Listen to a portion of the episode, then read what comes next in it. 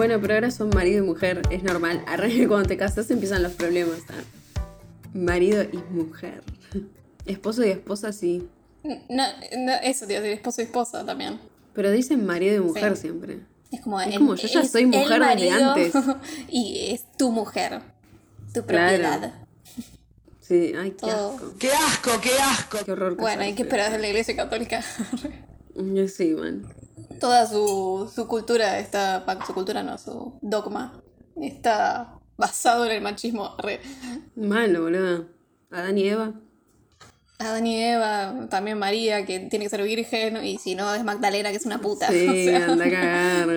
tranca. Sí, sí, sí. María, sí. Así es, María, tan caliente y fría. ¿Qué viste? Eh, bueno, como yo no sé qué vi, te iba a decir algo que busqué. Nada que ver. Pero Bueno. el otro día cuando hablamos de, de Rings of Power, y dijimos, mencionamos que todo el mundo está en Grey's Anatomy, ¿no? Sí. Y esto no lo había dejado, creo, en el, en el audio, pero dijimos como que Grey's Anatomy es una de las series más largas. Y busqué Sí. cuál es la serie más larga. Porque se me ocurrió hacer eso. dar Ay, pará. curiosidad. No, Y está... quiero ver si podés adivinar, pero no. no o hay sea, una que porque- se llama... La que se llama General Hospital. Está hace un millón de años. Bueno, pero no General, es la uno. Porque hay el tema es que hay como, hay como dos categorías. Hay una que es. eh, Serie media telenovela también, ¿no? tenés las series que estuvieron más tiempo en años, pero no en Sí. cantidad de episodios, digamos. Puede Ah, ser que, claro. o sea, duró muchos años, pero no en cantidad de episodios. Y series de cantidad de episodios. Claro, capaz duró 10 años, pero tenía Claro, 8 creo capítulos que por temporada, claro. Esta no la conocemos, pero la primera es en longevidad, o sea, 72 años, Guiding Lights. Guiding Yo no la Lights. conocía, no, ning- nunca la No, escuché. no sé cuál es. Que tiene el récord Guinness a la serie más longeva. Eh, y es de una familia que vive en el pueblo de Springfield. no sé, Los Simpson. Eh, Los Simpson también está igual como catalogada, ca- catalogada como una de las más eh, Y largas. sí, Pero bueno, el tema que también es eh, dibujito. No sé, hay un montón de lugares que se llaman Springfield, ¿viste? Sí, en no, un no sabía. Yo estados- pensaba, de al principio Unidos. pensaba que era como Inventado. Mm. Bueno, y esta serie fue, o sea, duró 72 años y tenía 200, no, 18.262 episodios. Y fue cancelada en 2009.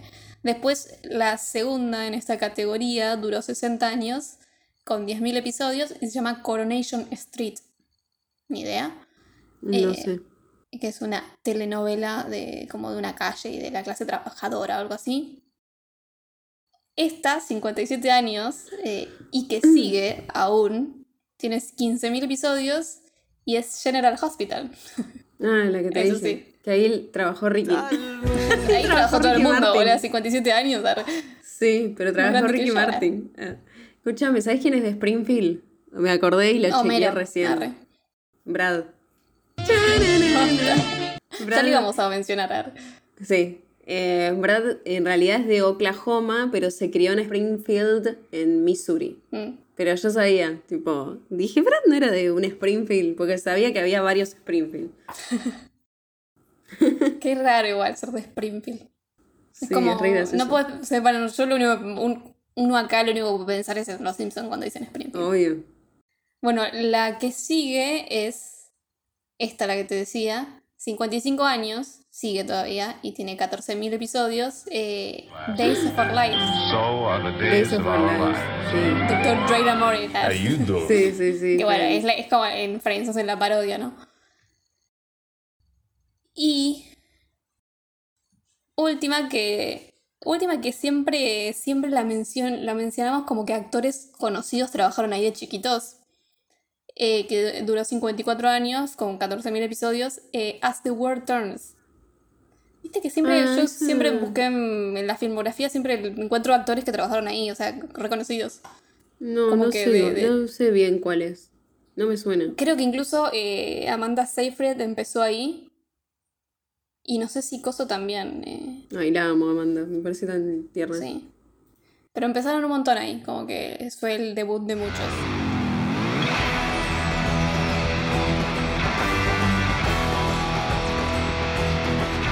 Doctor Who también está como una de las. eh, Ah, Más largas, pero Who tiene- Y coso. ya eso pasa, eh, no llegaron a los mil episodios, van 800 y pico.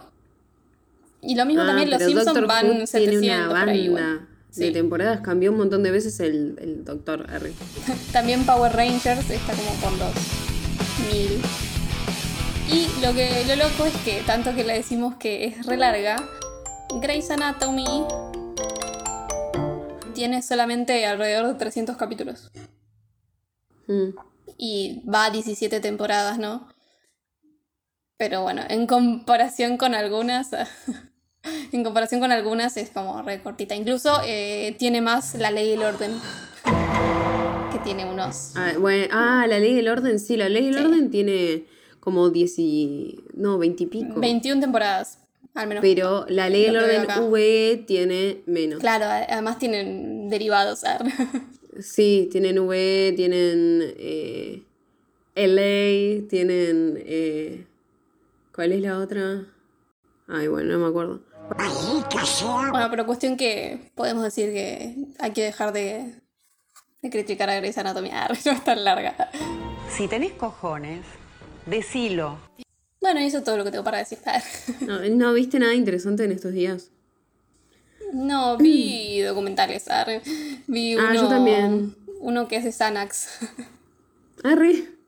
Eh, y no me pareció tan interesante. arre. Entonces es como que. O sea, está en Netflix, salió hace poco. Si les interesan sobre esas cosas, Xanax es una droga para calmarse, calmarse la ansiedad. Y bueno, nada, como que en Estados Unidos es recultural de que por mucho tiempo y recién ahora como que están diciendo, che, no está bien tomar Xanax, eh, así como medicación No. libre, sin, sin receta más o menos, y que prácticamente dices, ay no, me siento un poco ansioso, voy a tomar un Xanax. Y es como que viven así. Acá también, pero digo como que... ahí- Acá pasa con el clona Mm, claro. Sí, es verdad. también. Eh, Que lo dicen como re, re na- natural a veces y es como... Sí. Pero bueno, nada, vi ese documental y después, no sé, creo que vi uno de asesinatos. Para variar. Hace mucho igual no veía uno, una miniserie que no me acuerdo cómo se llama. Pero bueno, no está mal, pero bueno, no es nada, o sea, no vi nada del otro mundo, ¿entendés? Entonces es como...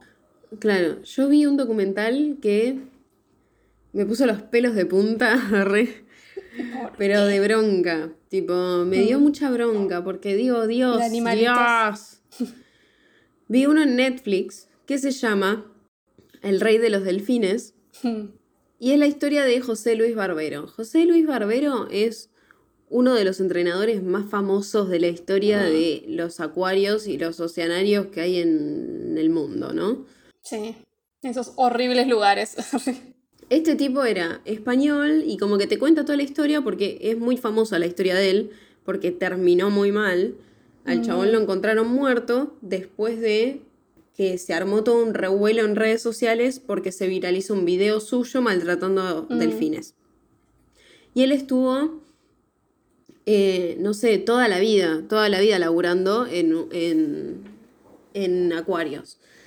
Bueno, el documental de Netflix, que los documentales de Netflix yo siempre digo que los amo, que me parece que están re bien hechos y todo eso, es un loop de lo mismo constantemente Mm, este sí, que documental. te la alargan hasta que... Que te lo alargan y te ponen la, la, viste, la línea de tiempo y todo así. Sí. Y es, o sea, yo creo que si en el diccionario buscas tibio, te aparece Mm. este documental de Netflix. Claro. Porque no toma postura sobre nada.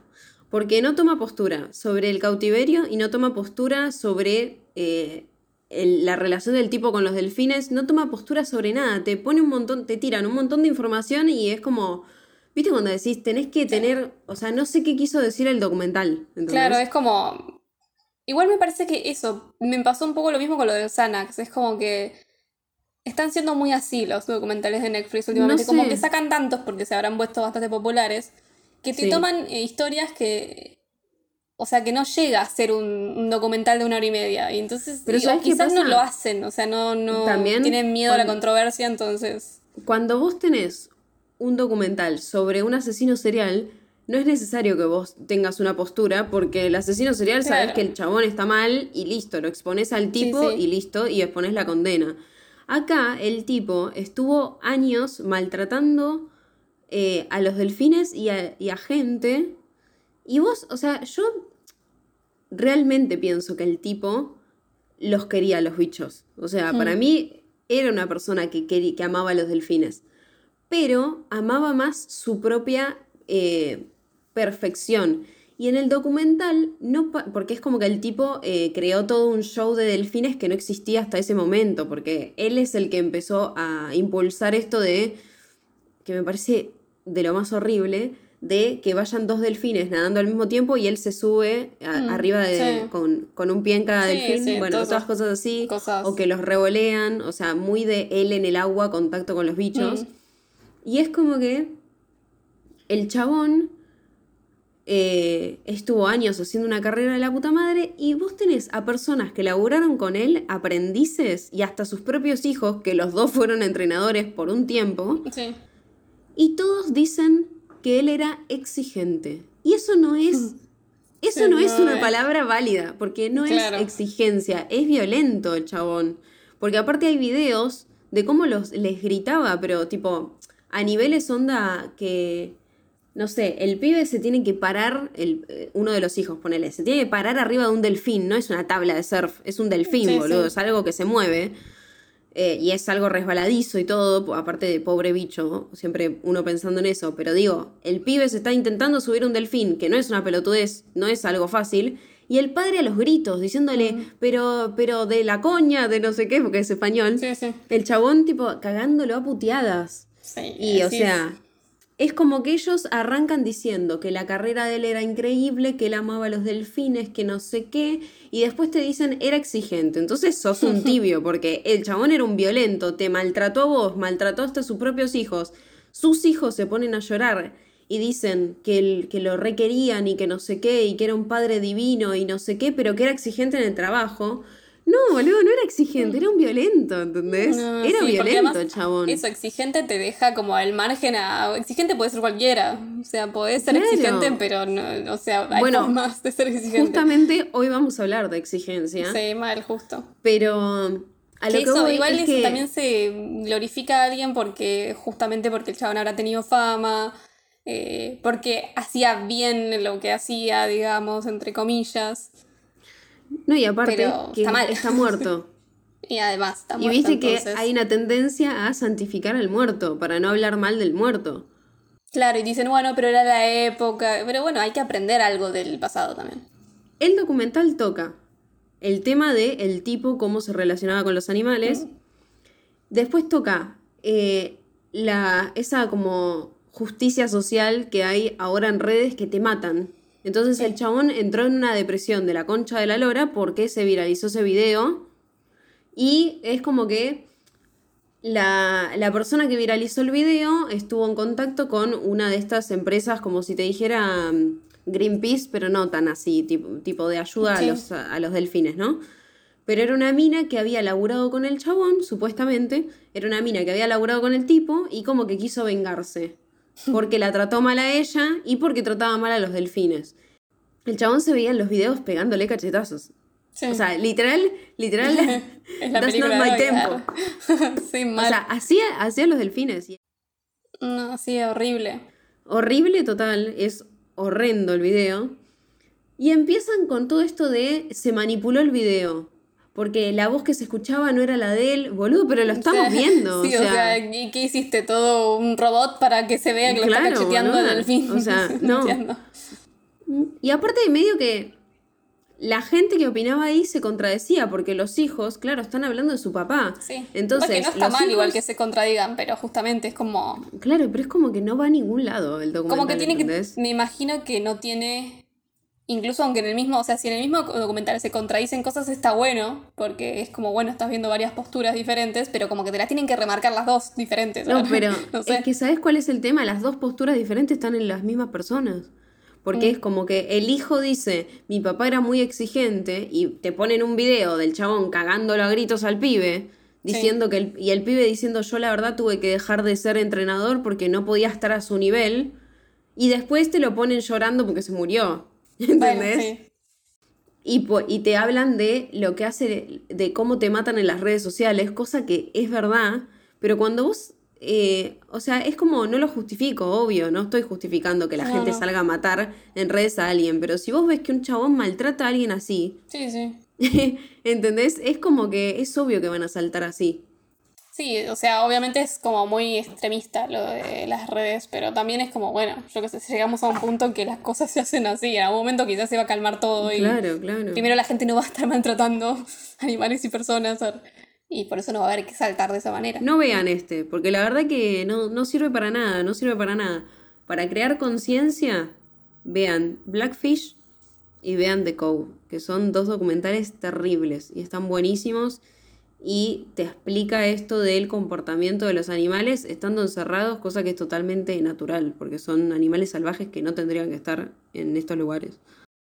Eh, así que bueno, nada, eso. Me, re- me pone re mal. me pone re mal este tema, te juro. Es horrible. Yo soy Mel. Yo soy Luz. Y esto, y es Juego de. Y antes de empezar con el episodio del día de hoy, les recordamos que si están en YouTube o en Spotify, nos sigan, nos den me gusta, nos pongan cinco estrellitas, que eso nos ayuda un montón. También estamos en Instagram y en TikTok, donde subimos reels y subimos información y data sobre las pelis de las que hablamos. También recibimos recomendaciones de ustedes. Y por último tenemos cafecito. Si nos quieren invitar a un cafecito, ahora no solo hablamos de películas, también hablamos de series, así que nos pueden dejar su recomendación ahí y la vamos a estar eh, tomando. eh, lo que se hace con las recomendaciones de Arabes. Mm, pues sí, como sea. Va a haber spoilers. Ta, ta, ta, ta, ta, ta, ta, ta. Ya empezaba a hacer la música ella. Oh no, oh no. Pusiste a cantar a la niña, ¿estás feliz? Además ahora está haciendo ruido, no, no es que canta. Hace ritmos. Eh, bueno, entonces estamos aquí reunidas en el episodio 35, parte 1, para hablar de Whiplash. Pero, paren todo, arre. ¿Cuál Whiplash? Ay, no sabía que había más de una. Arre. Porque yo podría haber hecho trampa, arre. Y haber visto Whiplash del 2013, que dura solamente 18 minutos. Y hoy nos podríamos ir a casa temprano. Ah, es verdad. Pero bueno, no. En honor a la película hice como trabajo de más y me vi las dos Sí. cosas. Igual eran 18 minutos, tampoco es que... Sí, ahora Eh, que me decís, ya me acuerdo de lo que me. Sí, me acuerdo que había como un corto. Sí. Cuestión que allá por el año 2012, imagino, un pobre hombre llamado Damien Chazelle escribió un guion para una película llamada Whiplash. Pero como vivimos en un mundo capitalista y él necesitaba plata para hacer esta película, la gente le dijo, no, no vamos a financiar tu película, no nos parece interesante. Entonces, ni lerdo ni perezoso, Damien convirtió Whiplash en un corto. Lo grabó y poco después lo mandó al Sundance Film Festival en 2013, donde ganó el premio del jurado en la categoría de cortos, y poco después vinieron rogándoles que acepte su plata para financiarle su próxima película, que Sí. debemos añadir, ya ahora ganó tres Oscars, así que creo que Demian tenía razón. arre. Sí. Yo Tenía tenía, razón, tenía razón, tenía razón. No voy a dejar de pensar en los Simpsons. Eh, Whiplash del 2013, este corto está escrito y dirigido por Damien Chazelle, dura 18 minutos y básicamente es una escena que vamos a ver después de la película. Eh, tiene menos calidad, obviamente, eh, y es la escena en la que Andrew Neyman, el protagonista, va por primera vez al ensamble a tocar, ¿viste? Con. eh, donde está, de- o sea, con el Fletcher. Ah, con Fletcher. Sí, que lo dirige Fletcher. Fletcher. Es como la primera vez que está ahí, que el chabón está repillo, ¿viste? Que, y el otro se hace el bueno y después lo termina cagando a No, puteadas. no, es terrible todo eso. Qué bien que Eh. labura Simmons, lo amo. Sí. En este caso del corto, el estudio es más como una escuela, parece. Eh, los instrumentos son como re baratos, es como un grupo de escuela, ¿viste? Claro, Y es re nada, una sí. universidad. La calidad de la imagen, la iluminación, todo eso es como que se ve más barato, ¿vale? Pero está la esencia. Tienes todos los movimientos de cámara, son re parecidos. eh, incluso viste en el momento en el que entra Fletcher, que Sí. Neyman está viendo como el, el reloj y empieza a hacer zoom como en la aguja que está a punto de llegar a las 12, Sí. digamos. Bueno, esa está el el- la misma secuencia de planos, todo igual. Incluso los tiempos. Está, es re loco porque es como es la misma escena pero barata. Como re- Claro, muy sí, bueno. sí, sí. Eh, incluso están muchos de los mismos diálogos, todo eso está reparecido. Y lo que me parece re loco, están varios de los mismos actores Sí. que están en- después de la película. Y yo digo, bueno, si era más barato, le vas a pagar a J.K. Simmons para que haya pagado un corte de 20 minutos. Eh, cuestión que sí, está J.K. Simmons, pero el que falta es el actor principal, que originalmente está en la película. Él quería que esté en el corto también, pero no podía por tema de tiempo el pibe. Entonces lo interpreta Johnny Simmons, que creemos que no tiene relación con J.K. Simmons porque recién lo googleé. Pero yo que sé, pueden ser El sobrino. arre. eso, iba a decir tíos, que la diferencia de edad terrible. Eh, entonces hablemos, ya que estamos de Damian. Damian, se llama, o sea, se escribe Damien y yo digo Damian, porque es, una Damian. O Damon. Sí, yo también. Siempre me No encantó sé el nombre de Damon, es re de demonio. Damon. Damon de Vampires, Vampire Diaries, ¿será? Damon. Conozco a otro Damon. ¿A qué Damon? ¿A quién? Es el rey, decime quién, boludo. Dale, uno que habla en High, High Valerian. Ah, sí, mal. Bueno, pero no relacioné. Nu hoso deman kesi nu hos demivos, mas hilariot sinulus. Damien Sayre Chessel es un director, guionista y productor de cine de nacionalidad estadounidense francesa. Tiene actualmente 37 años, o sea que cuando hizo este corto tenía más o menos nuestra edad. Y un año después hizo la película. Ay, qué Así dolor. me siento tan, tan útil en mi vida. Eh, pero igual su filmografía no es tan extensa. Tiene cositas, nada más.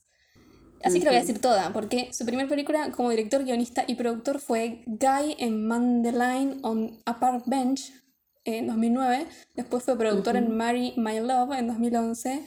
Gran Piano y El Último Exorcismo 2 en 2013, donde fue guionista. Whiplash 2014, guionista y director. La La Land 2016, guionista y director. Me encanta. Eh, 10 Cloverfield Lane como guionista en 2016. Nunca la vi. First pero me gusta Man. mucho la 1. Sí, mal. No sabía que había dos igual. Hay tres. ah, bueno, tranca. Eh, First Man en 2018 como director y productor y próxima a estrenarse donde es director, productor y guionista en Babylon. Cuando Damien iba a la escuela estuvo en una banda de jazz muy competitiva eh, que parece que basó su experiencia para escribir eh, esta, este guion. Y en el conductor de esta banda, eh, que como que lo transformó en Fletcher. J.K. Simmons. No. Dejó en claro en una, en una entrevista que no, o sea, que era exigente y como que le tenía miedo exigente. Empecemos con esa palabra. Exigente. Pero como que lo Y era exageró, ¿no? pelado. arre. Arre. Pero como que lo exageró y además se inspiró en Buddy Rich y otros líderes de bandas conocidos por tener temperamentos de mierda, básicamente. Y nada. Y además leí que escribió Whiplash porque estaba frustrado porque no podía hacer eh, despegar la La Land. Como que le costaba también, le ha costado con- encontrar financiamiento para todo este chabón. Pobre. Eh, bueno, además del premio de Festival de Sundance, este corto ganó un premio BAFTA y fue comparado con la película Full Metal Jacket de 1987. Y no sé bien por qué, porque no me acuerdo de la película si la vi esa. Ay, ¿sabes que no la vi? Pero lo, lo leí La varias no veces la que la mencionaron, así que dije, bueno, lo tengo que decir. arre. Pero nada, eso. Este, además es de guerra, eh, Full Metal Jacket. Sí, No sé sí, por qué porque tiene que ver con Whiplash. pero no. Pero bueno, Y bueno, habrá que verla. habrá baterías ahora. En 2014 se estrena Whiplash, largometraje, película de drama musical, escrita y dirigida obviamente por Damian. Eh, y la filmación duró 19 días nada más. Suena re poquito, pero igual tiene sentido porque es como re pocos decorados. ¿no? Qué Eh, estrés, igual. Sí, mal. Te cacheteen por 19 días no debe ser muy divertido. No. Eh, el tagline dice o capaz así. sí, no sé. Arre, depende de los gustos de cada uno. no, es verdad, no hay que juzgar. El tagline dice: The road to greatness can take you to the edge. To the edge. El camino hacia la grandeza te puede llevar hacia qué? Edge. ¿Qué es The Edge? edge. Eh, ¿Qué? The edge. Arre. Porque Es como, es como que no me, Uh, como que entiendo lo que querés decir, pero no sé cómo decirlo. en eh. Límite. Ah, eso. to the edge. En realidad, edge es como borde. Viste que en, en Estados Unidos Sí. son como 20.000 cosas a la vez las palabras. Pero Sí. también tiene, tiene que ver con límite. Porque puede ser push it to the limit. limit, edge, limit. Pero, eh, nada. Bueno, whiplash, no importa, ya está. Tiene dos significados en el diccionario. Uno, ¿sabes qué significa whiplash? No. Yo como que, o sea, relacionaba porque yo sabía que whip es látigo y lash me imaginé que era cosa. Entonces, whiplash es latigazo. Epa, Ah, arre. ahí, ah, 50 sombras de Grey.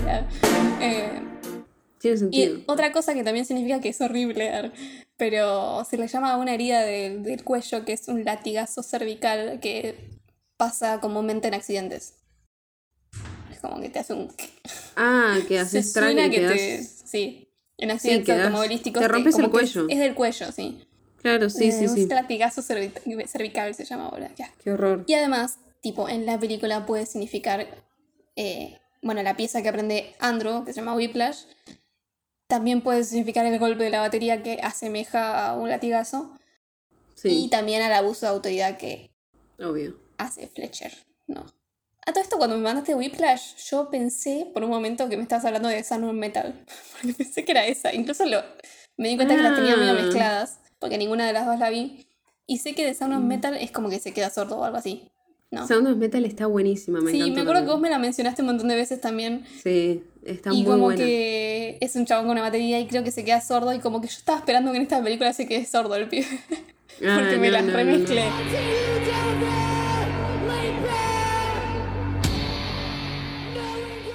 Bueno, la película empieza con el sonido de la batería. arre, y vemos a nuestro protagonista. Empiezo a hablar mal.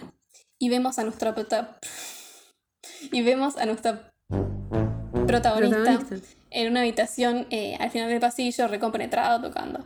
Arranca ya con todo, aparte. Sí, igual sí. Y, y además en- arranca enseguida con los dos, ¿viste? Está re bien. sí, sí, sí. Y me encanta porque el, el título es re simple, o sea, es como que lo escribí yo en papel, el Whiplash. Sí. Y en, Sí. el, en el corto está igual también, o sea, es parecido. Tiene otra tipografía igual, pero es como así, re simple. Y es como que siento que también en la película hay muchos como los escenarios, todo eso son todas cosas re simples. Mm. Mientras que tenés toda la complejidad de la música que es un quilombo y que no entendés un carajo arre, si no sabes de música. Pero nada, me parece que está bueno. Y en el corto las paredes son blancas de todos los lugares. Y acá son todas negras y medio verdosas, ¿viste? Sí. Y es como que, no sé, lo siento más oscuro. arre.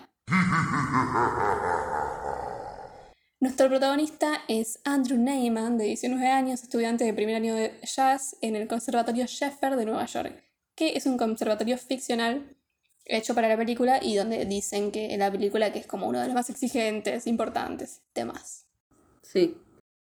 El pibe es re ambicioso, toca batería desde chiquito y quiere ser, como él dice, uno de los grandes. Y es como que tiene a todos sus, sus ídolos pegados en cosas. arre.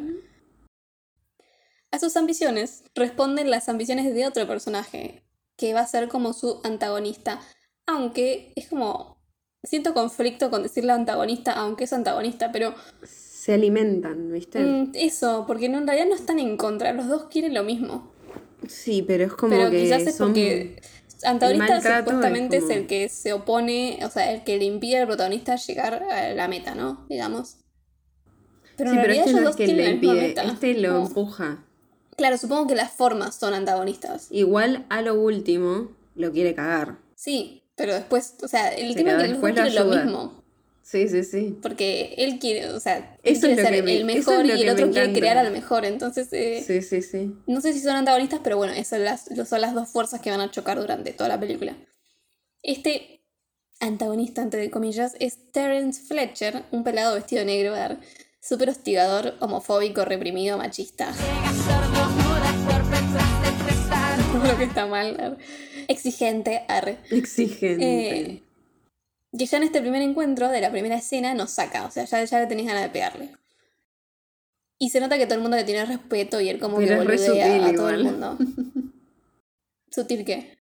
Vos decís, uy, esto es re violento. Y cuando ves lo que sigue, decís. Claro, igual que, o sea, para mí desde el principio el chabón te das cuenta que tiene una personalidad de mierda y es un ciclo Sí, típico. pero es como que decís, bueno, el chabón es un.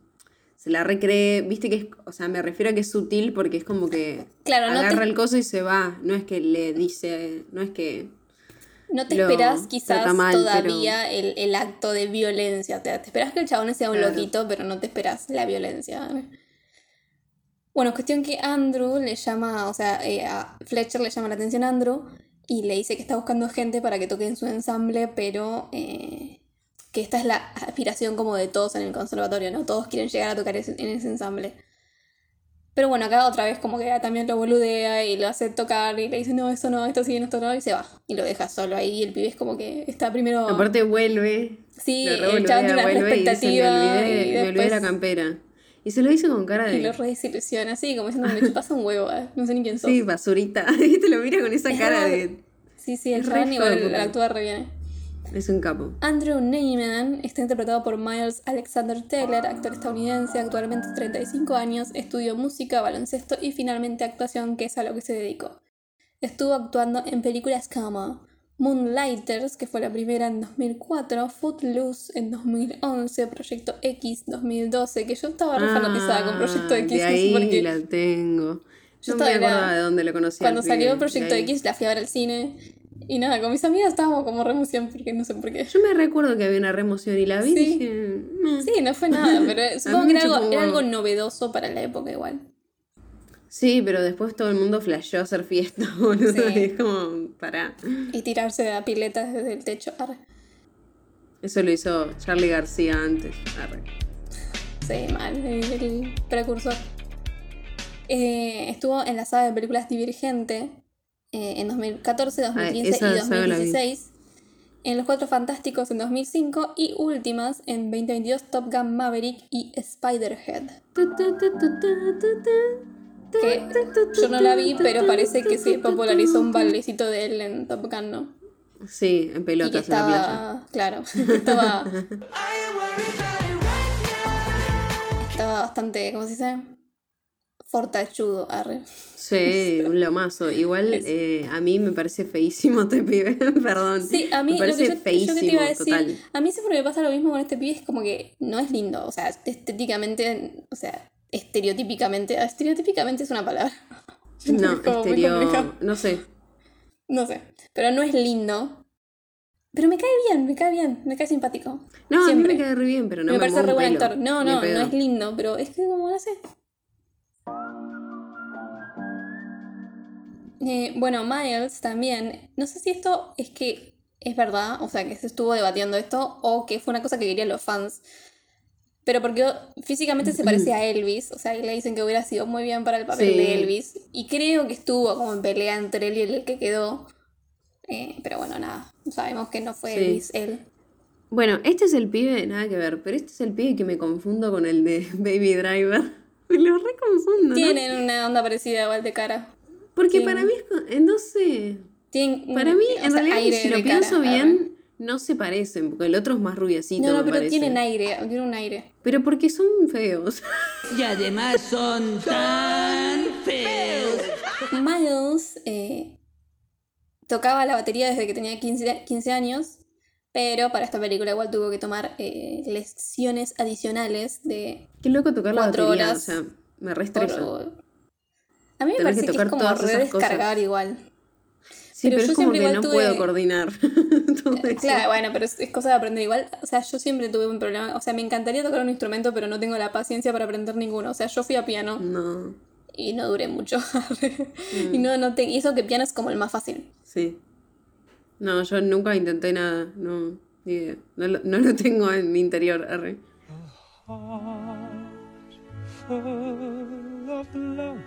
En esta película, Miles interpreta a un chico de 19 años eh, que cree en una anterior película él interpretó a un pibe de 18 años en The Spectacular, Spectacular Now en 2013, pero él durante el rodaje tenía 25 y 26 años. Igual siempre ellos son más viejos. Sí, igual se gente que no- tiene 19 sí, que no tiene 19.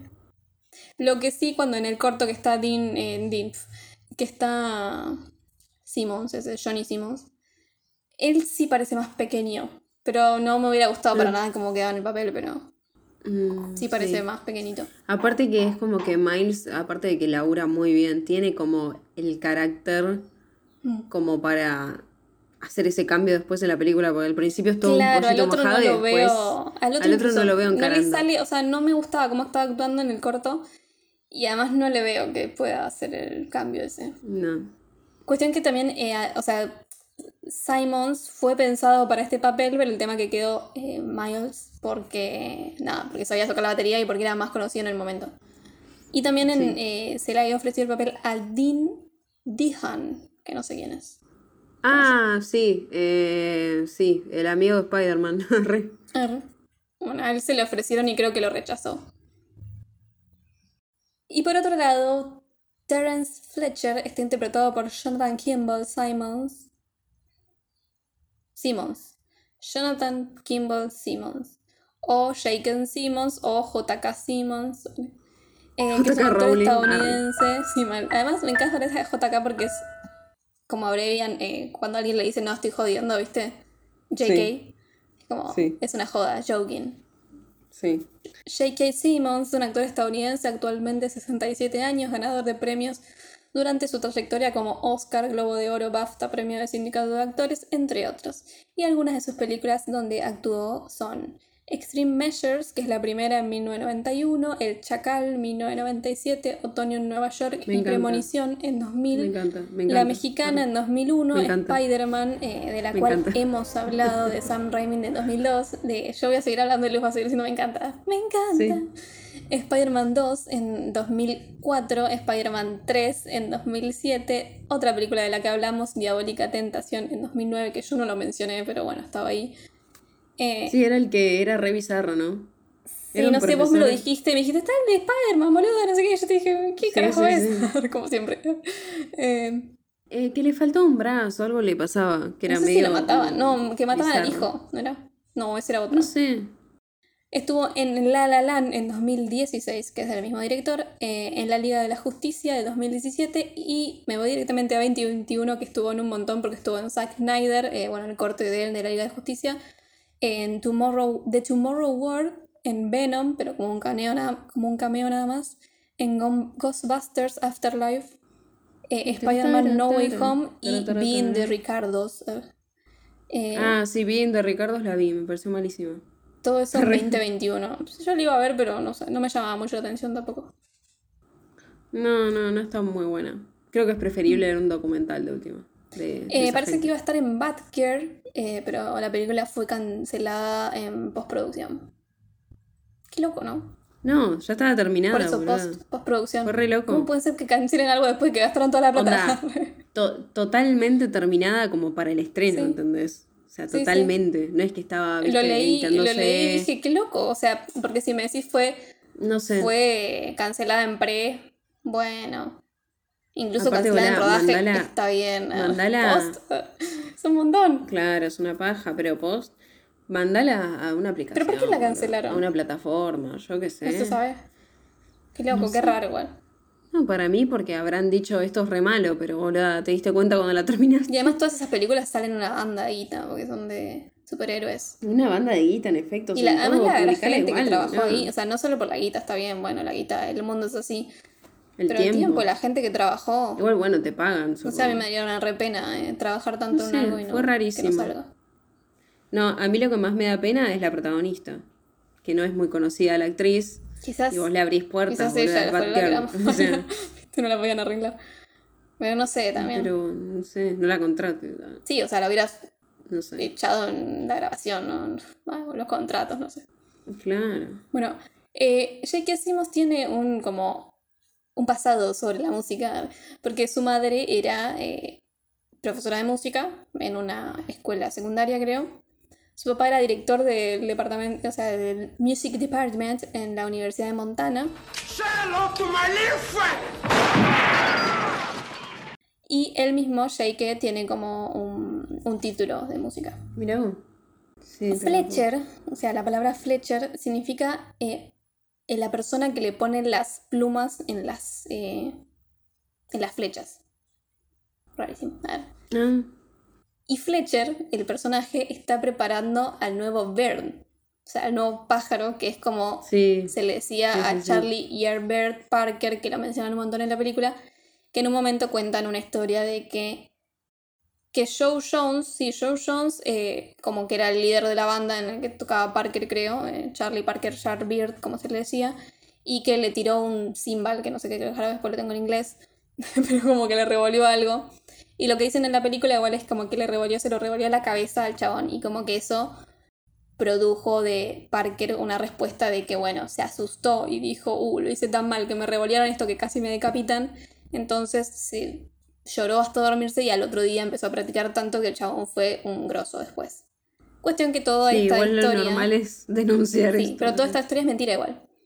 Eh, en realidad lo que pasó, la- lo que pasó verdaderamente es que sí, el chabón revolvió algo, pero lo revolvió al piso. Y ni siquiera parece que era en respuesta de que el otro chabón estaba tocando mal. Nada que ver. O sea, era, creo que revolvió algo porque el Igual chabón. revolear eh, algo ya estás loco. Parker creo que como que estaba improvisando, estaba haciendo como la suya, entonces el chabón se calentó, pero porque no porque estaba tocando mal, sino porque el chabón no estaba siguiendo la canción, digamos, algo así. Eh, Joe Jones se calentó por eso y además después Parker se fue, fue conocido por esta improvisación, o sea, por hacer improvisaciones. Así que en realidad era como que ella ya lo tenía en ese momento. Todo es mentira, arre. Después de este primer encuentro lo vemos a Andrew practicar, escucha a los bateristas estos que admira, entre ellos Parker, eh, Baird, ar- y hasta que un día aparece Fletcher en su clase y le hace una prueba de dos segundos a todos, y como que a todos los, los rebardea, pero para sorpresa de él y sus compañeros lo elige a Andrew y le dice que vaya a la práctica al siguiente día, ¿no? En esta... En, Me en encanta porque es como famoso, en este famoso ensamble. Él ve algo. Sí, ya pero lo, no se lo va a ni en pedo, admitir, ni en pedo. ¿viste? Es como re... Dice, sos, no ah, sos tan mierda. en vez de decirle, Claro, che, tocas bien. No, no, no sos tan. No, no. O sea, todos los demás son re No, mierda. Vos no sos tan. Claro. Bueno, paralelamente nos desarrolla mínimamente, o sea, la relación insulsa que tiene el padre de, de- a- o sea, Andrew con su padre, y la que él empieza a tener con una chica a la que al parecer le gusta de un candy shop en el cine, que le invita a salir después, después de que Fletcher lo elija además, ¿no? O casualidad, ¿no? Ya está como re envalentonado, entonces va y Sí, elige a la mina. mal. Y nos damos cuenta que en realidad toda esta, toda esta situación de la relación es nada, no, o sea, no tiene nada que ver con la película después pr- prácticamente. No, no. Porque no te lo muestran. eh, y me suena que es más, o sea, lo veo más por el lado de que es la versión del chabón de ser exitoso. El chabón dice, bueno, ahora ya me eligieron para el coso para que toquen esto que es re, re popular. Sí, sí, para mí es para demostrar eso. Y porque en un, en un momento también cuando estaba tocando, en la otra, Sí, eh, mira una mina, viste, que está con el novio. Y que mira como él le, le acaricia la oreja o algo así. Y es como, bueno, supongo que me están queriendo decir que el chabón dice, ay, quiero tener eso, entonces él quiere levantar a la mina del cine. Pero bueno, no sé. Además, él, Sí. él no tiene amigos, es como re antisocial, es peor que yo. Eh, y como que su único objetivo es ser uno de los grandes. Y nada. Bueno, la chica del Candy es Nicole y está interpretada por Melissa Benoit, Benoit, no sé cómo se escribe, cómo se dice, sé cómo se escribe porque lo estoy viendo, no sé cómo se dice. Es una actriz estadounidense, actualmente 34 años, que saltó a la fama en 2012 por ser Marley Rose en la serie de Glee y ser Cara Sor-El en la serie Supergirl. No tiene tantas Ah, cosas eh, en cine, más que nada en series tiene, que estuvo, además de las que dije, estuvo en Flash, en Arrow, This is Legend of Tomorrow y entre otras, Tomorrow, Ah. Tomorrow. Y sí, todas. Lo que me sorprendió mucho es que, no sé si esto está bien, pero al parecer a ella es la que recibió mayor plata por actuar en esta película. Y estuvo solamente Ah, 10 mira. minutos. Igual que lo hagan con una mina cuando siempre lo hacen con Tiene chabones. Ah, Está todo bien. Pero Top Billing dice que tiene. Top Billing es. eh, quizás se refiere a quizás le pagaron por el tiempo que estuvo, pero le pagaron la mayor cantidad, o sea, más, no sé. Claro, en, re- en relación a. Lo que le pagaron a los lo demás por el tiempo que por estuvieron ahí. nosotros. Claro, no creo que le paguen en total más que ahora sí. Miles, ¿entendés? O a J.K. Simmons, no creo. Eh, bueno, la, la escena que sigue es la que vimos en el corto justamente. Andrew está por primera vez eh, con el Studio Band, que es el grupo de músicos de, Chef, de Scheffler, iba a decir, de Fletcher. eh, que te das cuenta que tienen otra categoría, ¿no? Están todos como resincronizados y van acomodando los instrumentos que están re limpitos. Eh, se mueven rápido, así como re seguros. Qué asco cuando escupen la baba. Es un asco. Odio los. Siempre cuando me enteré que tenía como una válvula con saliva, los saxofón y esas cosas, Ay, me dio mucho asco y dije, no. ¡Qué asco, qué asco! Acá pasa toda la escena que echa al pibe, ¿no? Sí, Puede ser. sí, sí. Es Y terrible es como eso. que esta, toda esta escena igual está re buena, me encantan los planos como re cerrados y como que va, el- la- te das cuenta que los cortes van como con el ritmo un poco de la música, nada, como que Sí. te remeten eso y está todo muy centrado desde el punto de vista de Andrew, eh, que nada, bueno, todas las películas tienen un punto de vista y, y muchas veces están del principal, pero como que en esta se renota, no sé, me di cuenta, viste, es, es como todo muy de su punto de vista, es como que cuando él está Sí. asombrado viendo todo, eh, ves Es que aparte es como lo nuevo. Claro. Entonces, uno que no conoce ese universo Sí, ves las también te cosas enterás como. con el protagonista. y también, no sé, por ejemplo, cuando ves que Fletcher como que para el sonido, que hace como el movimiento de la mano y todos se callan y es que es re divertido. Y, Sí, me y como que ves la cabeza girar de Andrew y ahí lo ves, ¿entendés? Como que él te guía todo, él es el que te guía a vos Sí, sí. en la película mientras que Fletcher es el que guía a los músicos. Bueno, Andrew es el suplente del baterista principal del ensamble este, eh, que este baterista se llama Carl Tanner. Y está interpretado por Nate Land, que es conocido por su papel en esta película y en ¿Qué hacemos con Macy en 2012? Y después no hizo prácticamente más nada. Mm. Nate eh, es un exitoso baterista. eh, y Ah, él mira. incluso fue el que les dio lecciones a Miles Teller y al otro baterista que vamos a ver después. Ujú. Qué bueno. Sí, y sí tenían que tener alguien que supiera Va, qué paja que no haya quedado él. arre. Además él pierde pobre y lo retrata, lo re ningunean. Sí. Bueno, en esta escena lo vemos a Fletcher en acción. Eh, el tipo la tiene re clara, todos los re respetan, le tienen un miedo de cagarse. Y bueno, No es respeto, es miedo. Bueno, y ahí está la situación que prácticamente hace, hace llorar un pibe y además era mentira lo que le estaba diciendo. O sea, estaba Es diciendo que alguien estaba fuera de Dice tono. que alguien está Sí, desafinando. alguien estaba desafinado y. Y como que le termina haciendo admitir a un pibe que está desafinado él y al final dice, bueno, vos no estás. O sea, el pibe le dice sí. Y entonces le dice, bueno, andate a la mierda. Y cuando se va, dice, "Vos- era, él no era el que estaba desafinado, era otro, pero es un idiota porque no sabía.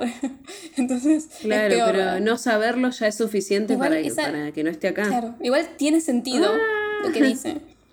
Pero me parece una locura. Ah. Sí, pero eh, es como. Toda la película es una locura. Sí, el tema es que todo, eh, para mí que como que la música es como otro mundo y la gente que escucha el sonido de esa forma es, no sé, tienen otra parte del cerebro desbloqueada, porque, Sí, desarrollada. bueno. bueno, extrañamente, después de esta práctica y que saca al otro prácticamente llorando, después se hace el simpático con Andrew y vos decís, No, no, Esto no me esto lo vos sabés que no viene por ese lado. aparte. resulta que esta simpatía era para sacar la información, más que nada, porque después lo usa Sí. para darle un golpe bajo. Que igual tampoco le afecta Ay, tanto a, a Coso, pero viste como que lo sigue usando. Es que hijo de puta, porque básicamente Andrew le dice que, bueno, en la familia no hay ningún músico, eso bueno, no importa, pero que su madre eh, se fue cuando él era un bebé, o sea, como que lo abandonó, ¿no? Y él quedó con su padre. Sí. Y después Fletcher le dice cosas como diciendo, con razón tu vieja se fue, si sos un inútil. O sea, y se lo dice varias Sí, veces, no, es como no, un montón. terrible. Aparte era un bebé, Sí. ¿viste? ¿Cómo sabías de bebé que el pibe era Hiciste, no vas inútil? a ver tocar bien la batería, re, la re específica la madre. Eh, bueno, en esta primera vez donde toca Andrew en el ensamble, al principio estuvo bien, como que bueno, lo estaba lavando todo, lo infla un toque. Y después en una Fletcher dice, no, estás fuera de tempo. Y como que dice, no, no, bueno, está bien, No, está bien. esa es la Eh, frase. no importa, a ver, otra vez. No, no, seguís fuera de tempo, está así. Te estás pasando, no, estás, estás muy rápido, no, no sé qué. Hasta que en una Not quite my tempo. It's all good. No worries. Here we go. Te estás acelerando, estás eh, lento y estás rápido. le Hasta que en una se saca y revolea una silla que casi le da en la cabeza y empieza a gritar, le da galletadas hasta que termina en que el pibe se pone a llorar prácticamente. Or are you going to be on my fucking time? I'm gonna be on your time. No, y aparte que le dice, le da la cachetada y le da la cachetada en tempo. Entonces muy le bueno dice, eso. estoy, estoy, es buenísimo. Rápido. Me le dice, ¿estoy acelerando o estoy eh, desacelerando? y le dice, estás acelerando. Y dice, ¿ves que sabés la diferencia? No, no, boluda. No, no, es terrible, es terrible, es terrible. Dios. Bueno, y Es cuestión que en una, en una de estas partes, eh, al parecer, eh, Andrew estaba bien. Y como que Fletcher igual, les- o sea, si uno sabe de cosas, como que Andrew en realidad estaba bien en tempo en una parte, no me acuerdo en cuál, que lo leí por ahí, pero como que el otro le decía que estaba mal igual, ¿entendés? Y era como, es todo Sí, ese, sí, hace juego macabro que tiene para hacerlos... Mental. Que para él es como para hacerlos grandes, pero bueno, no, en realidad es tortura, prácticamente. Sí, claro. Para la escena esta de las cachetadas, eh, al parecer Simmons y Teller, Ma- Miles, practicaron varias veces con, o sea, hacer la mímica de la cachetada, ¿no? No la cacheta de verdad, pero finalmente decidieron entre ellos dos los actores en hacerlas de verdad, o sea, que lo cacheteó de verdad. Y es la escena que, sí, es la escena que quedó en, el, en la película, ¿no? Y aparte lo bueno es que el actor este tiene alta pinta de que se pone colorado al toque, Sí, entonces como que quedó re natural, bueno, porque fue natural igual. pero- Sí, Y aparte podés medir un poco capaz el golpe Sí. y con el sonido lo haces más fuerte. Sí, sí, no, no literalmente lo tiene que matar, pero. Durante la película, en un momento, Andrew está escuchando un CD que es de Buddy Rich. Y Buddy Rich era un, conoci- un conocido baterista infamous. ah. O sea, en realidad el, el famoso era famoso por tener un temperamento de mierda y como ser re, o sea, putear a todos en la banda. Y, nada. Claro. y como que los consideraba a todos inferiores. Entonces, como que esto es una premonición de todo lo que va a hacer Fletcher, ¿no? Durante la película. Bueno, eh, siguien- siguiente a esto tenemos un montaje donde el pibe está practicando hasta sangrar. Eh, y nada, como que él se sigue empujando, sangra, se hace Ay, mierda es y sigue, sigue, sigue, sigue. Eh, durante las escenas que, de Qué estas buen escenas de práctica, montaje. Sí, el montaje está re bien. Y durante las escenas de práctica, el director nunca, o sea, como que no cortaba, el, nunca, no gritaba corte. Entonces lo dejaba a Miles eh, como así sacado con la batería para hacerlo que se canse. O sea, lo saturaron de en serio. ¿verdad? Trabajo muy duro, como un esclavo. Y de... Ay, ya se me olvidó todo. Bueno, páguenme dinero. Pero la sangre no era real, ¿no? Te me adelantaste por unos segundos, ¿sabes? Porque Ah, aunque Miles tocaba la batería desde que tenía 15, eh, resulta que el estilo del jazz es tan diferente que como que se le hicieron ampollas de las manos mm, tocando para esto y eso resultó en que sí, o sea, sangraran en un momento y eh, los, los palillos estaban eh, con sangre, con manchas de sangre de su sangre y también los la batería. O sea, Ay, obviamente no toda la sangre era real, pero él sí le salieron ampollas y se lastimó en serio para, ay, por practicar esto. Qué garrón. Bueno, después en un, tienen una competencia donde el baterista principal le da una carpeta con las partituras a Andrew, que él la pierde. Genial. Igual la pierde de una forma muy rara que a mí no me convence para nada. Es muy raro como la pierde. Es como, es una película de terror como la pierde. Porque la tiró hace, porque tiró las partituras en una silla, se dio vuelta, el otro Sí. chabón vino y le dice, ¿dónde están mis partituras? O sea, todo en ese mismo segundo prácticamente. Y el chabón se da vuelta y las partituras no están. O sea, yo dije, bueno, no sé, un robo. No, pero ese es Simmons, boludo. Yo, por más que no lo muestran ni, ni Pero no estaba ahí, estaba, para mí estaba es en otra parte. No sé, siento que no me lo Pero- construyeron bien. Es como para mí queda re random que los pierda así. Para mí es todo a propósito. Sí, o sea, está bueno si hubiera sido Simmons, pero es como. No te dan Decime, indicio. O sea, mostrámelo no él tiene cerca, sentido, no sé. pero. Es como re, para mí no tiene. A mí no, me jode construido. porque es como que digo. El chabón es tan sigiloso para esas cosas de, de mierda que digo. Sí, sí, es él, porque no me lo mostrás un poquito? O sea, dame alguna pista, una mínima pista. Es que es el, el mito del dolape. Arre. Arre, es el de la P fantasma. La leyenda del dolape sin cabeza. Arre. Pero ¿cómo sabes que es pelado si no tiene cabeza? Porque después se la encontró. Arre. Eh, bueno, entonces la cuestión que de esto deriva en que Tanner no puede tocar porque no tiene la batería y no tiene la partitura y no se la sabe de memoria, pero Andrew sí la sabe. Entonces termina tocando él en el ensamble, ganan la competencia y Fletcher lo termina poniendo a él como baterista principal, lo cual todos se sorprenden y el pibe está feliz y nosotros estamos felices y no dejamos de bailar. Arre. Aparte, es tan tosco para decir las cosas que le dice, no, hoy suplentes no, correte. Y el otro pobre, me da una pena. Pero igual es re loco. Y el otro- Eso es lo que digo también de... se sienta re contento, pero igual, tipo, no sabes la que te espera. Claro, pero eso, eso también lo que digo que se nota mucho la perspectiva porque uno se pone re feliz, viste, con Miles y Miles no lo Sí. demuestra tanto, o sea, como que sonríe apenas, Sonríe un pero es poquito. como todo un nene, viste. Eh, también, bueno, está esto de que igual Andrew se la está empezando a creer un toque. Un toque nada más. de a Sí, poquito, de a poquito. a- Pero Fletcher es un psicópata y lo que hace ahora es que agarra a otro baterista que era el ex compañero de Andrew de la otra clase Y le dice, uh, mira, me parece que me gustó como toca, lo voy a probar también. Entonces tienen a tres, ba- tres bateristas compitiendo por el mismo lugar prácticamente. Eh, el Y baterista... encima es, es malísimo el pibe. Bueno, el baterista es Ryan Connolly y está interpretado por Austin Sí. Stewart, que es un actor estadounidense, es conocido por ser Kyle Connell- Connellan en Dolphin Tale en 2011. Ah, Justo que hablamos de- no asocié que era ese nene. Y ser Dalton Es un niño en Joner. Love and Honor en 2013. Y nada, no voy a nombrar nada más, pero tuvo un par de cosas. Bueno, y Austin no tenía experiencia en batería para nada y estuvo practicando por un mes, nada más, hasta Es que igual toca re Sí. poquito. Igual hay que tocar, yo no, no sé si en un mes consigo hacer nada de eso. No, yo no sé si aprendo dos Yo no sé notas si en sé un lo que es una batería. Eh, bueno, Sí, yo uso los platos, los a platillos comer. para comerme un se sándwich. hacía, se hacía fideo, o sea. Santa mozzarella. A todo esto, Andrew estaba saliendo con la piba, que igual no lo vemos casi nada, lo único que vemos es que tienen la primera cita y de- ella después le mandó un mensaje. La próxima vez que lo ve, la La vemos. llevo en lugar de pizza. Sí, además en el lugar que me encanta gracia porque el pibe dice, no, conozco un lugar re bueno, es un lugar de mierda.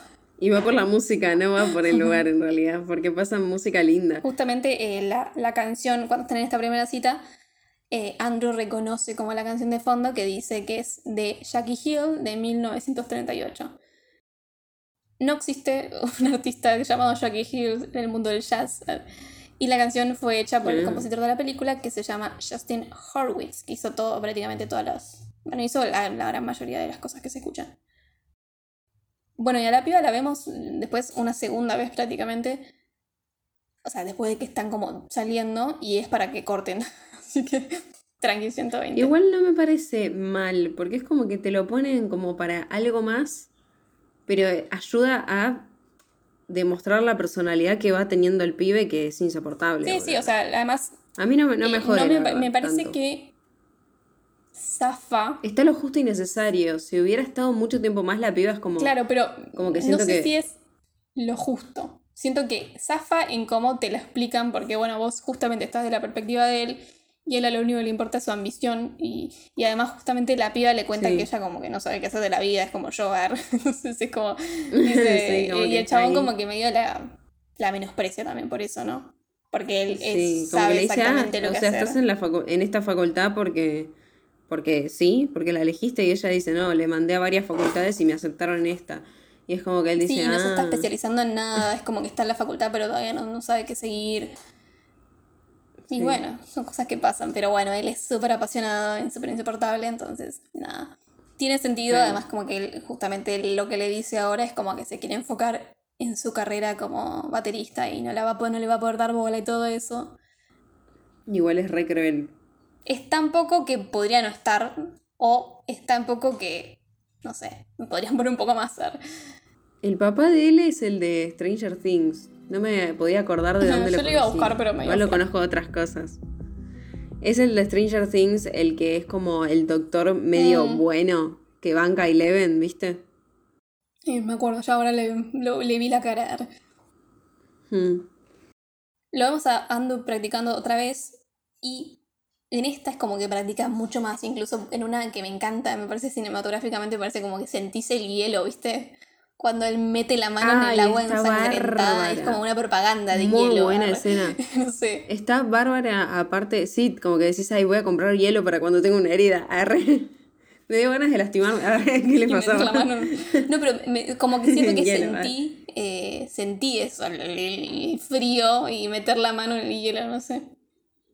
Está muy bueno todo porque sentís el dolor Sí. y sentís eh, el calor, sentís la Sí, y transpiración. estéticamente sentís como, todo. o sea, Aparte, la- el las rojo de la sangre y las gotas de agua. y, Sí, no, me parece que... y las gotas que caen arriba de la propia sí, batería, es como muy, todo. no sé, Es- es muy sexy también, porque es como esa cosa como de la pasión, ¿viste?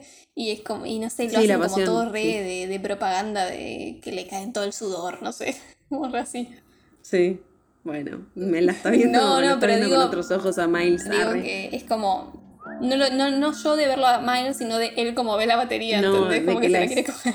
Sí, sí, sí, sí, sí. Todo Sí. fue una confusión. Bueno, entonces en la siguiente práctica del ensamble, según Fletcher, ninguno de los tres bateristas le pega el tempo. Es terrible. Y nada, esta escena es terrible. Eh, Dos de la mañana. enloquece. Además, justo antes te, como que te meten, te insinúan esto que pasó, que se murió un pibe, algo así. No te, no, el chabón te habla como que está medio mal. pero no. Sí, llora Sí, sí, todo. pero no, y in- dice, no indaga. este fue mucho. alumno mío y yo lo encontré, yo lo hice triunfar, lo mandé a no sé dónde, es baterista, no, no, baterista no sé, no sé de qué era. Y como que dice... Sí, además dice, y a- murió en un estaba tocando en la orquesta, en un accidente de autos.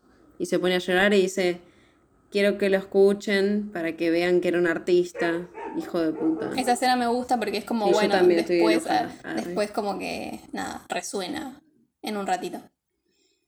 Pero bueno, la cuestión que los tiene a los tres eh, bateristas tocando por horas y horas y horas, puteándolos re, o sea, totalmente violento todo, exigiéndoles a- Sí, diciéndole, a uno diciéndole que es un trolo, todo a él tiempo, diciéndole que la madre lo abandonó. de, o sea, homosexuales. ¿viste? Sí. Bueno, al otro le decía que era un gordo.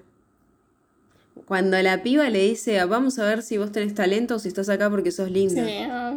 Igual es la única No, no, piba que aparece en toda la cosa. Después no hay mujeres. Sí. Bueno, cuestión que están todos transpirados, agotados, ¿no? sangrando, etcétera, etcétera, etcétera. Sangrando, re Sí, normal.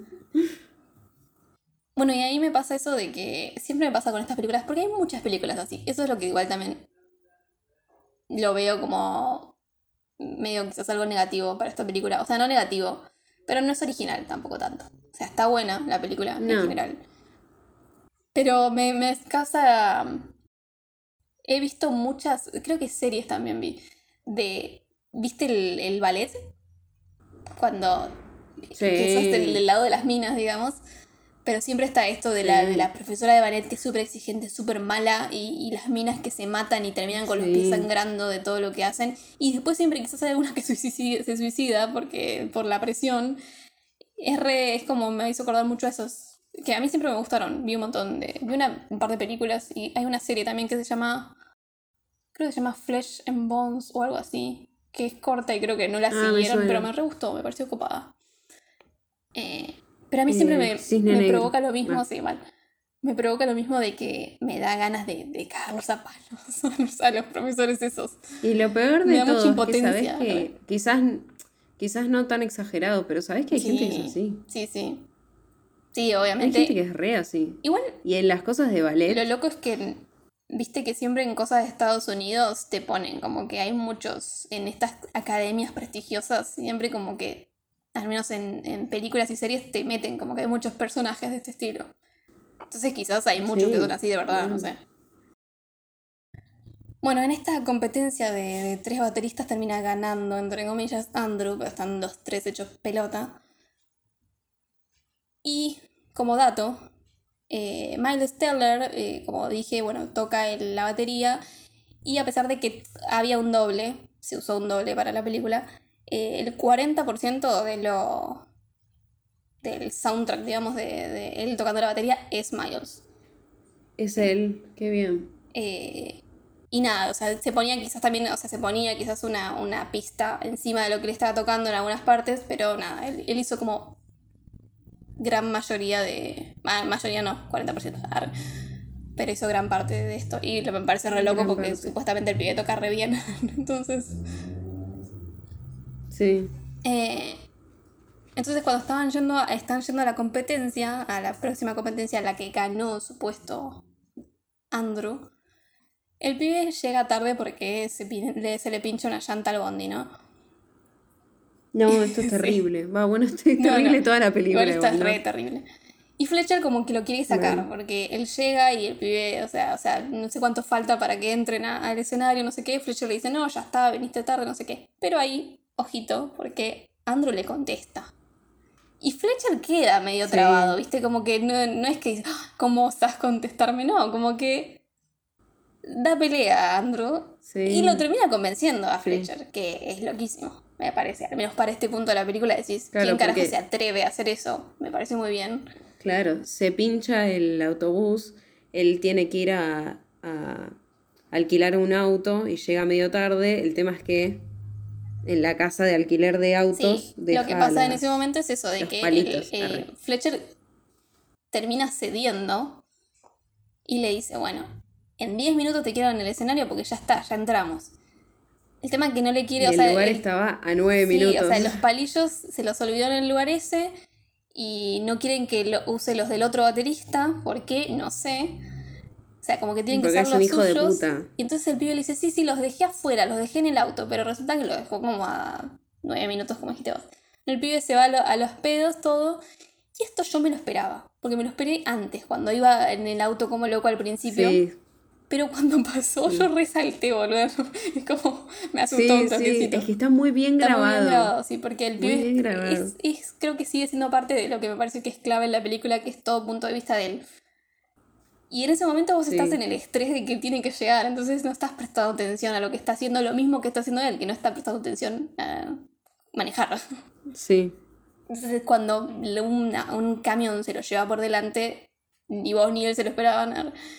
Y, y nada, o sea, tienen accidente. Que no solo tiene que ver con Whiplash, que dije antes, que es este latigazo cervical, el nombre del coso, Sí. sino que eh, esto es triste igual. ¿eh?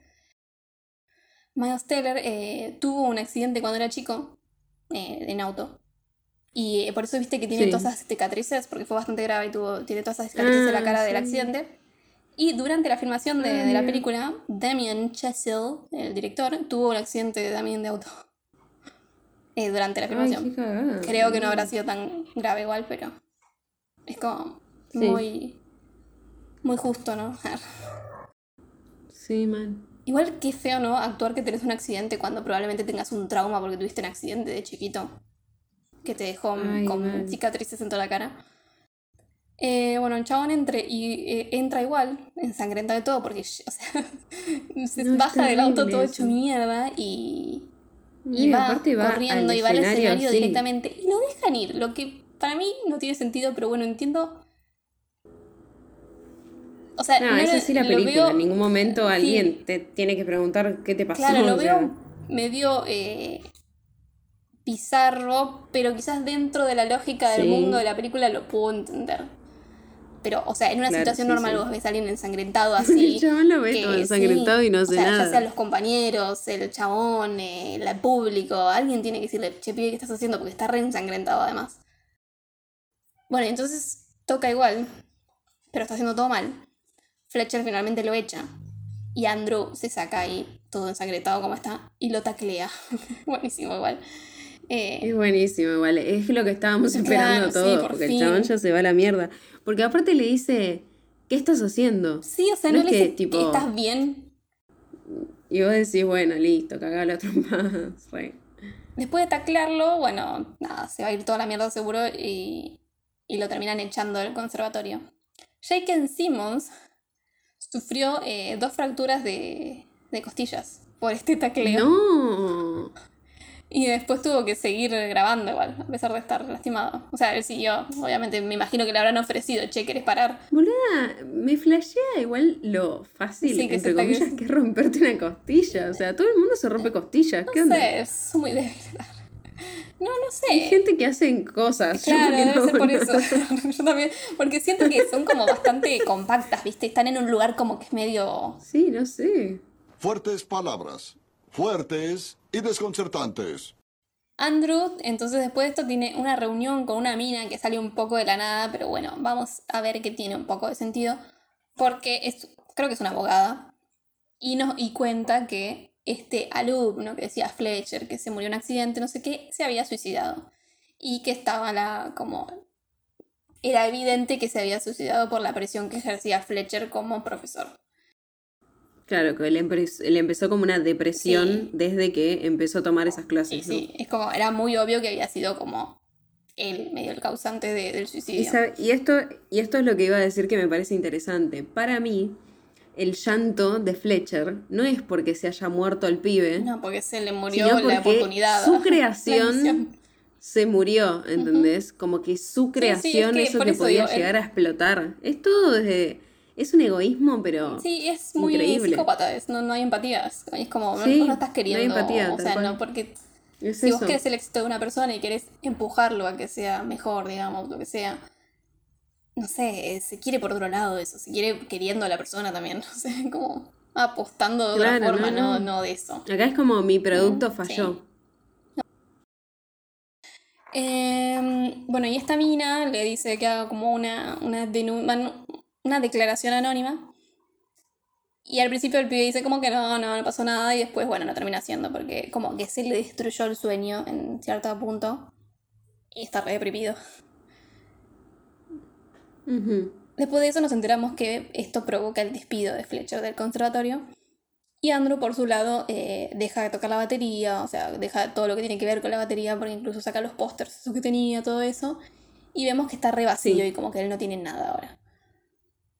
Entonces, en una de esas se encuentra con Fletcher en un bar donde está tocando. Y el tipo, después de remarcar, o sea, Fletcher está tocando, ¿no?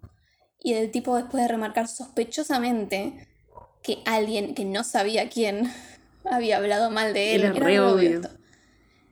Pero aparte porque uno lo espera, Sí. sabés que cada vez que el chabón es una gacela, después Sí. de alguna forma te ataca. Y le dice que, que es un incomprendido y que él lo único que quiere hacer es como crear a alguien grande y que, que él los empuja para ser mejores y bla, bla, bla, bla, bla, bla. Y que, y que los que no continúan es porque en realidad no, sí. están destinados a ser Esas boludeces. eh, artistas, esas cosas.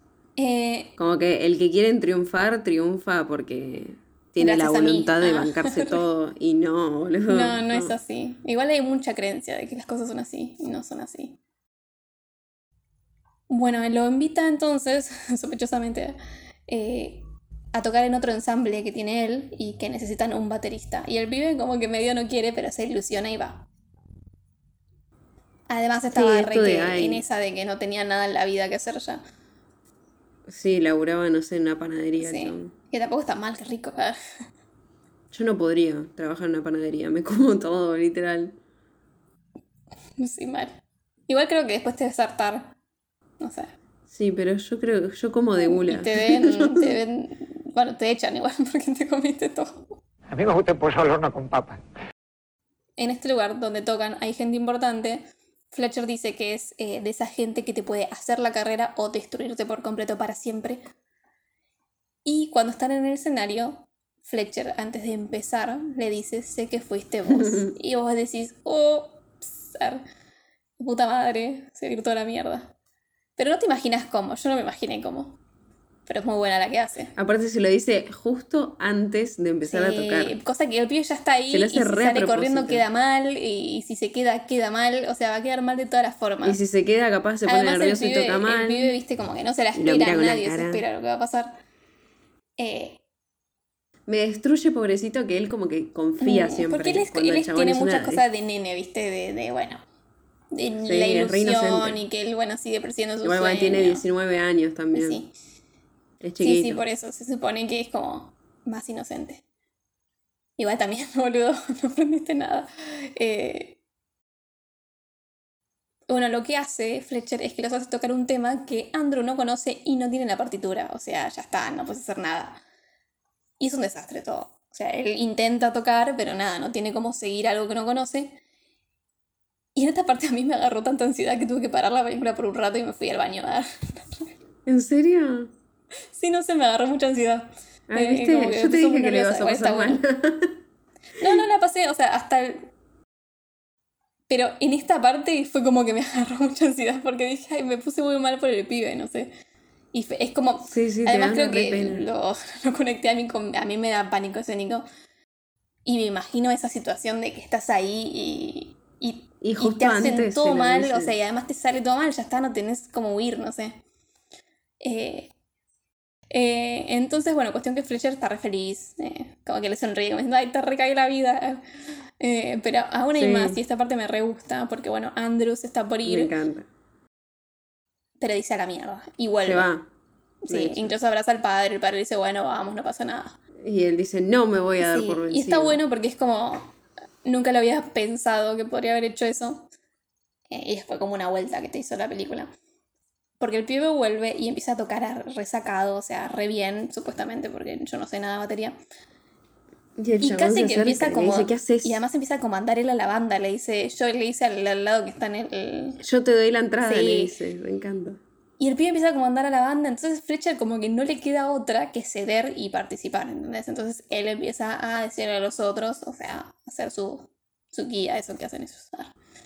Eh, y Mm. Andrew entra en un viaje místico en donde empieza a tocar sin parar y parece que está re bueno todo. Y le duele, te das le cuenta duele, que le sufre, duele. transpira todo, pero es, es como apasionante.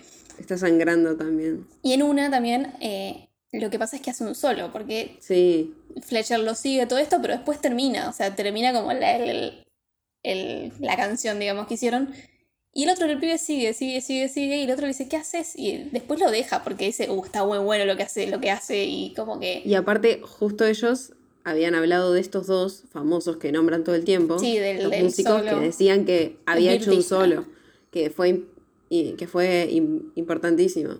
Entonces, otra vez resuena, se repite la historia, digamos. Sí, esta, este último, esta última performance eh, dura nueve minutos y el solo dura aproximadamente cinco minutos el que hace. No, y aparte, el chabón le se acerca y le dice, ¿qué haces? Y él ahí con cara de orto le dice, te estoy dando la entrada. Sí, se lo dice. sí, sí. Y ahí él como que baja un cambio y dice, me está desafiando. No, y lo está haciendo le bien. encanta, y le encanta. gusta. Le, Eh, le da bronca, pero le encanta Lo al mismo es tiempo. me este- encanta eso. este solo y todo, va, parte de esta escena, los productores habían dicho que no les gustaba. Y para mí que es como, esto te hace toda la película. Si no, No, estuviera esto, es clave. para mí eh, la película, incluso yo en el momento... eh, Es como todo lo mismo. Claro, yo en el momento en que él deja, o sea, que lo echan de- del coso, del, del conservatorio, todo eso, yo ahí ya me empecé a aburrir, ¿viste? Dije, porque él estaba aburrido y está bueno porque es como de la perspectiva de él. Sí, te sentís como él. Pero como yo dije, ay, va a terminar medio así, como que ya me estaba preparando para un final de mierda, ¿viste? No, y no, al final está no, re al bueno, me parece. Está bárbaro. O sea, lo- si no hubiera todo esto, no no era una buena película. Algo, alto cierre. Es un rebroche de oro. Entonces eh, hay que Fletcher, ah, el talento lo puede y la ambición, y es como que ahí conectan, ¿viste? Con lo que tuvieron en común en toda la película. Sí. Y lo empieza a Y dirigir. lo empieza a dirigir y ahí como que se recomplementan y el chabón están los dos como en un, en un trance. Eh, y, se- y está Y muy es- bueno porque se porque miran. los demás no entienden los demás están como diciendo, bueno, miran, nos vamos a mi casa. Y ahora. Sí. y, y nada, y como que está bueno que también en la cámara te hacen como que los, te cierran los ojos de los dos, en la cara de los dos, que ya están como. sí, son y en una las manos de Fletcher. Y se aman. ah, Ahora sí se aman. Arre. Y, y pum, termina la película con un último, así que Fletcher hace que todo, o sea, lo guía a él, hace que toquen todos después y termina justo que me encanta porque termina con el en sincro, el, con el golpe de la batería se apaga la, o sea, se pone pantalla negro y títulos. Y está buenísimo eso, me encanta el sincro. No, ese. no, es buenísimo. Me porque te deja re en una, ¿viste? Me encanta.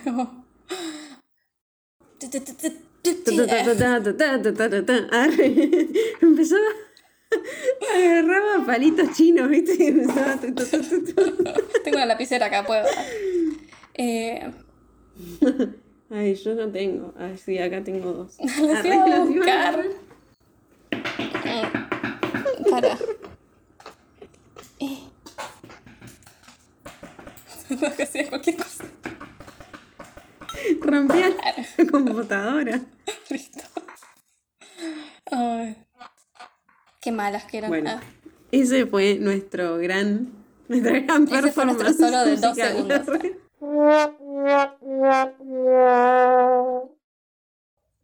Bueno, en una entrevista, eh, Damian Chesel dijo que, bueno, el, el final implica que el futuro de Andro va a ser como el de Charlie Parker, este el que nombran todo el tiempo, de que además preferiría em, morir drogado, eh, pobre a los 34 joven. años.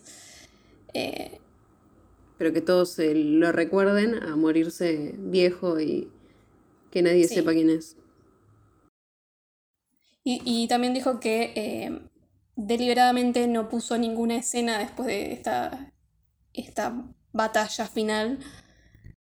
Porque quería como que además la relación esta competitiva entre Fletcher y Andrew es como que quede sin resolver en realidad. Claro. Y me Sí, parece es bien. En realidad que- para mí tiene una resolución. Sí, para mí ganan los dos. Ganan los dos. Sí. Pero bueno, es como, bueno, no sabemos qué va a pasar después, si es que, porque en realidad sí estaban peleándose en ese momento, pero yo qué sé. Sí. Premios. Como dije al principio, esta película es ganadora de tres Oscars. Los Oscars son a Mejor Actor de Reparto por J.K. Simmons, Mejor eh, Edición a Tom Cruise, que es el editor, Muy bien. Mejor eh, Mezcla de Sonido. Muy bien también. Ganó a. Mejor... No, esos son los tres que ganó y estuvo nominada a Mejor Película del Año y a Mejor Guión Adaptado.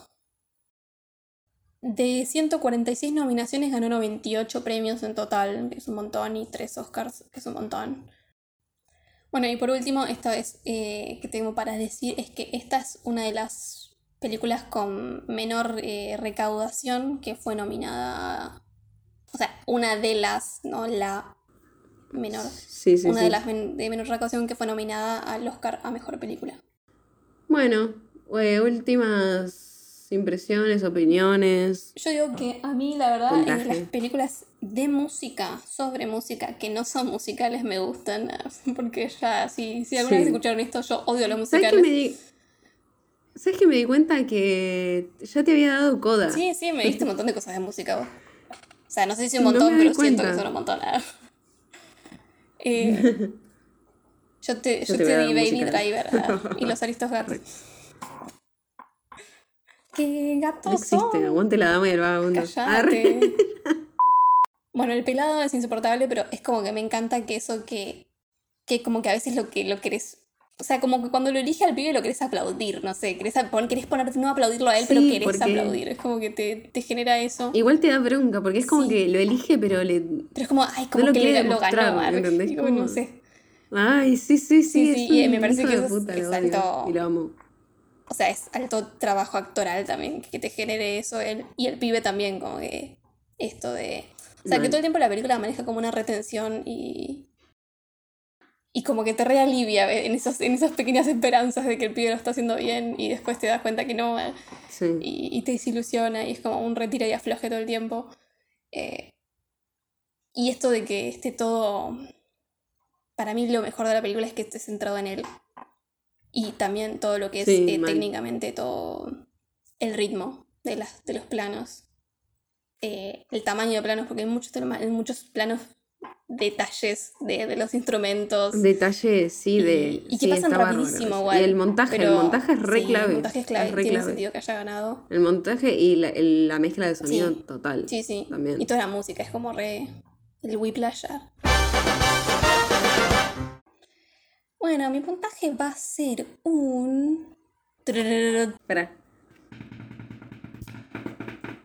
No, no es mi tempo. Ah, no, no, no coordino, boludo. No es mi tempo. No coordino. ¿Cómo hace esta No gente, sé. boluda?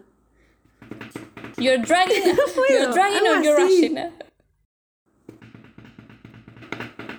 Cuatro. Bueno, muy bien. ¿Por qué no es un 5? Y porque eso, lo que dije de.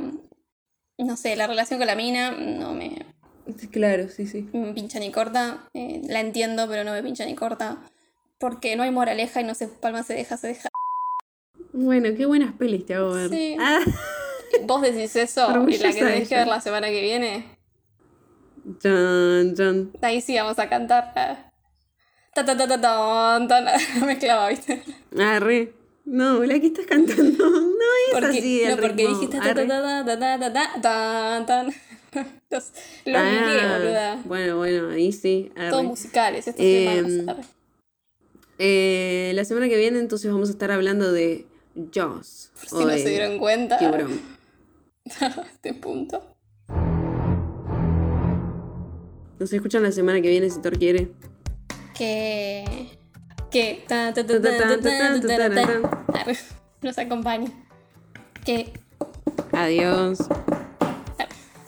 Bye. Esto fue Juego, de Cinefilas. Encontrarnos en YouTube, Facebook, Instagram y TikTok como arroba juego de cinéfilas. Yo soy Mel, me pueden encontrar en Instagram en arroba m.rem, rem con doble E.